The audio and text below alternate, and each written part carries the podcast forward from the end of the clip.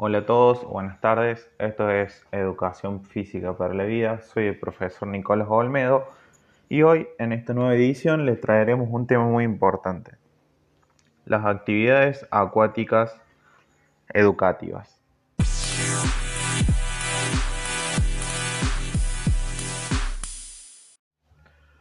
Como ya habíamos mencionado anteriormente, hoy vamos a hablar sobre las actividades acuáticas educativas.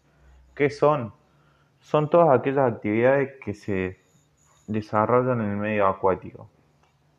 Cada una de ellas persigue un, objetivo educativo, aunque muchos de los programas que se encuentran aplicados a estas edades pueden incluirse en otros ámbitos. ¿Para qué? Las actividades acuáticas desarrolladas en este ámbito son aquellas eh, que van especialmente destinadas a poblaciones que se encuentran inmersas al sistema educativo. Aunque toda programación convenientemente planificada y desarrollada tiene su componente educativo y, en consecuencia, un impacto en el desarrollo personal del individuo como ser humano. Una programación que tiene como objetivo Educar y formar apunta a la intención de abarcar al individuo como un todo indisoluble, como un ser multidimensional cuyas capacidades se quieren desarrollar. Un planteamiento educativo que tiene que tener las principales características son el dominio integral del medio, facilita la continuidad en cualquier otro planteamiento, incluido el competitivo, incide en la formación integral del alumno a nivel cognitivo, motriz y socioafectivo. Tiene que tener un trabajo planteado a medio o largo plazo y agrupación de los alumnos por edades homogéneas. ¿Qué más se puede tener en cuenta de un planteamiento educativo? Tiene que pretender ordenar los aprendizajes de hechos, conceptos, actitudes, valores y normas para conseguir el máximo desarrollo de las capacidades cognitivas, motrices, de equilibrio personal, de relación interpersonal, de inserción y actuaciones sociales. Los contenidos como hábitos higiénicos, habilidades motoras, determinadas conceptualizaciones, etc. Otra, los procedimientos, las situaciones didácticas creadas, la pedagogía empleada, y los objetivos, como cuáles los resultados finales que se pretenden lograr. ¿Cómo tienen que ser esos planteamientos? Es necesario establecer un orden de los contenidos de los programas respetando el proceso de maduración y desarrollo de los destinatarios del programa, adaptándonos a las individualidades. Un planteamiento de este tipo requiere una perspectiva multidisciplinar eh, padres, escuelas, técnicos acuáticos. A lo largo del desarrollo de la motricidad acuática es preciso tener en cuenta eh, el desarrollo de toda una serie de factores de naturaleza cualitativa que aporten una gran riqueza de movimiento y supongan una plataforma de acción firme para el desarrollo en etapas posteriores. Desde el punto de de vista biológico, motor, cognitivo, socioafectivo, podemos destacar la necesidad de abordar un trabajo de conocimiento del propio cuerpo, de afirmación y desarrollo de la lateralidad, de equilibración, así como la de percepciones de espacio temporal, percepción de ritmo, percepción olfativa, gustativa, auditiva y táctil. Junto a esta serie de elementos, el desarrollo de los patrones y habilidades motrices dará lugar a que podamos encontrar a seres capaces de realizar coordinaciones corporales globales y o segmentarias. ¿Qué hay que tener en cuenta dentro de la formación? Las estructuras. ¿Qué quiere decir con estructuras?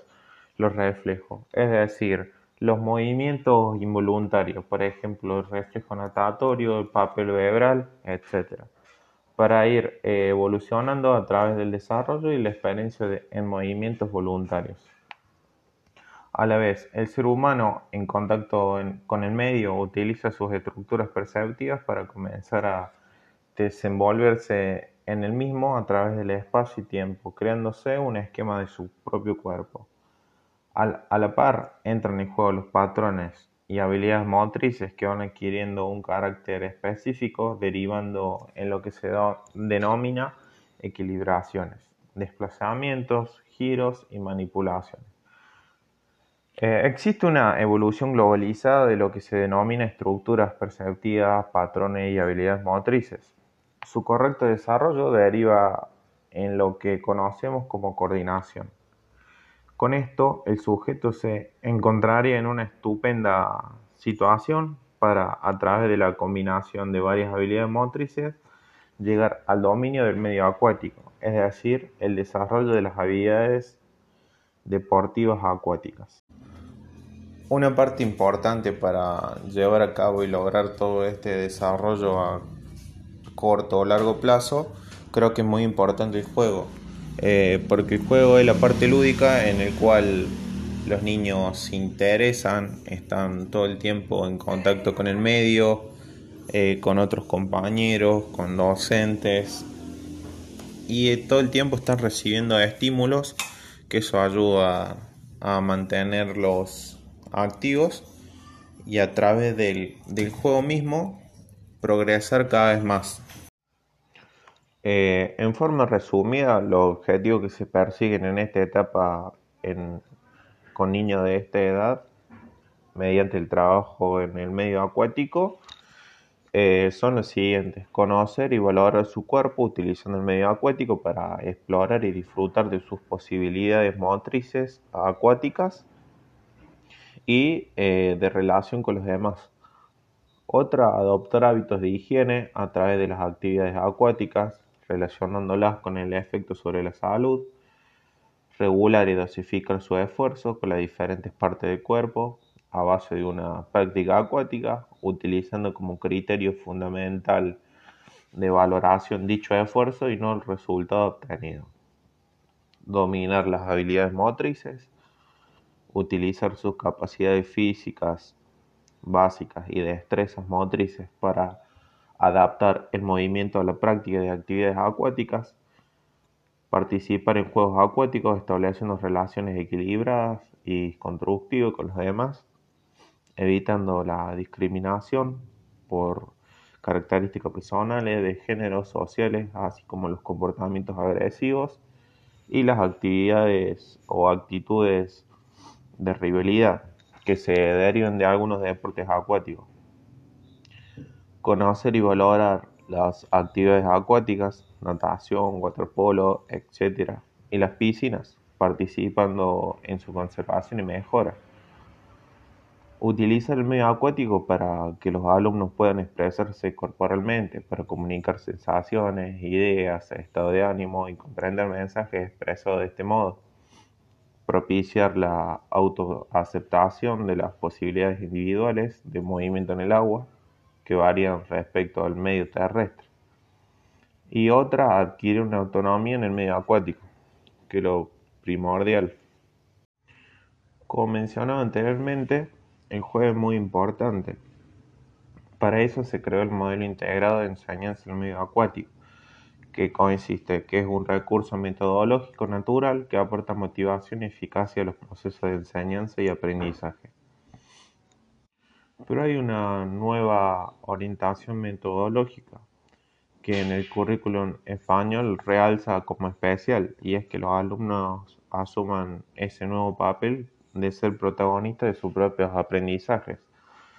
Esto supone de manera simultánea una acción mediadora por parte del educador, consiste en una adecuación de los procesos de enseñanza a los procesos de aprendizaje de los alumnos y que se materializaría a través de propuestas que favorezcan una práctica vivenciada y con diferentes niveles de ejecución y de solución motriz. Entonces, ¿qué podemos decir sobre el modelo integrado? Que a través de los aspectos contextuales juegos acuáticos crean unas demandas o exigencias problemáticas de juego que deben solucionarse de la mejor manera posible. Esto realizada la acción para solucionar el problema, se pasa a reflexionar sobre el resultado para conseguir una buena comprensión del juego, o empezar a valorar la importancia instrumental de la técnica una vez entendida la naturaleza del juego. Si se diera paso a la vía del modelo aislado, consiste en dar una solución motriz al participante.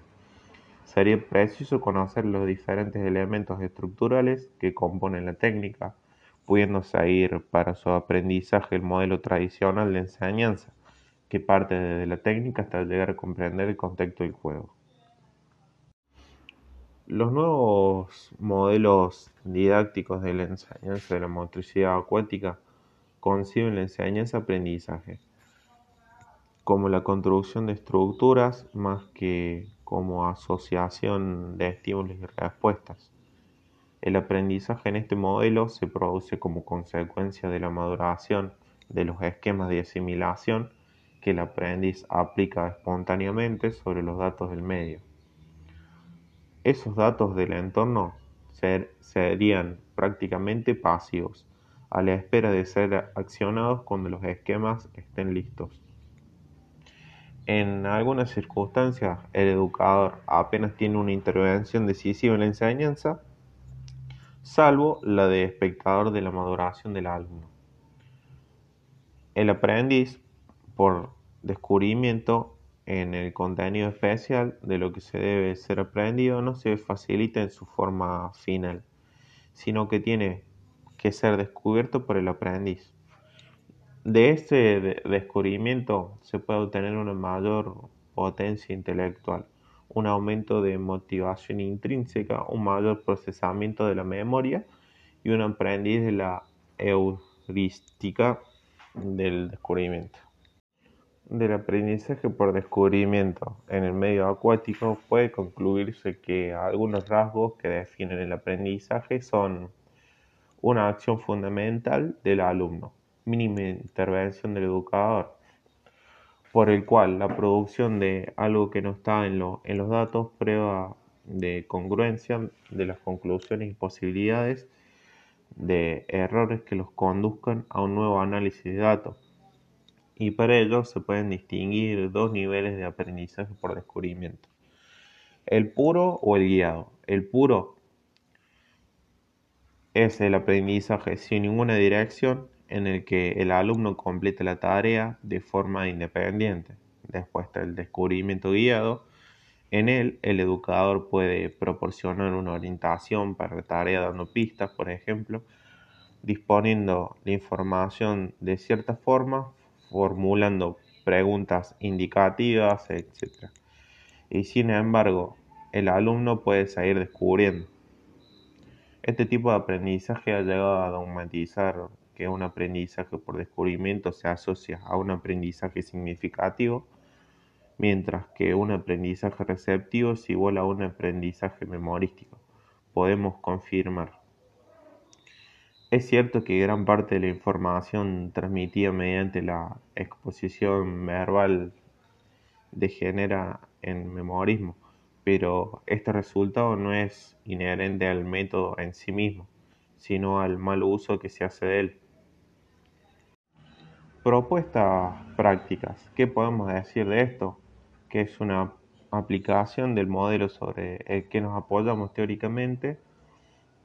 Eh, es la utilización de juegos donde la evolución en el mismo depende exclusivamente de la participación del alumno, en el cual nosotros como educadores presentaremos la actividad de desarrollar con una información inicial y a través de la observación de la evolución de los alumnos se planteará un feedback interrogativo para avanzar en la comprensión del contexto del juego.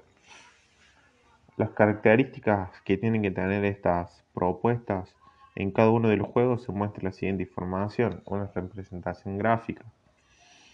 Eh, sin quitarle importancia a la palabra, consideramos que una representación gráfica detallada y precisa del juego facilita una comprensión del mismo, todo con intención de que tras una rápida lectura del texto explicación resulte más fácil recordar el juego mediante una ligera visualización, facilitando al mismo tiempo eh, de preparación de la práctica. título de juego. En cada uno de los juegos aparece un nombre eh, que está relacionado con un objetivo mismo. Descripción o desarrollo del juego. En este apartado se establecen las reglas básicas del juego a través de una breve explicación.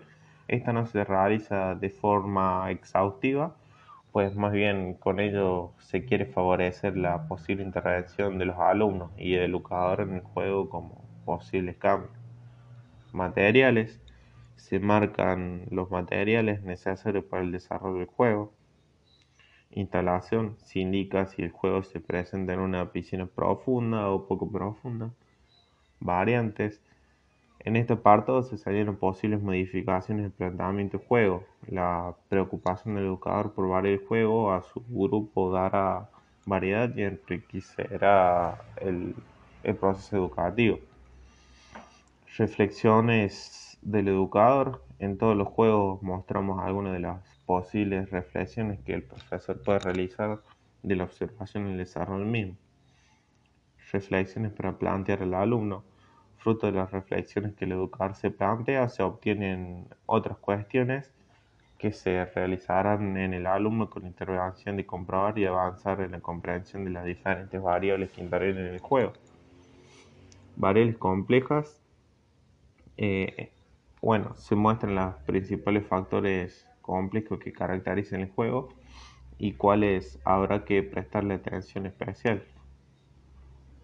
Índice de dificultad los juegos están organizados de acuerdo a las estructuras básicas de formación motriz que hemos modificado de las siguientes.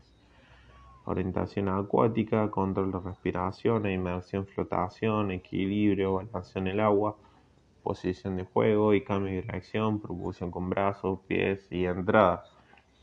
Y salida también del agua.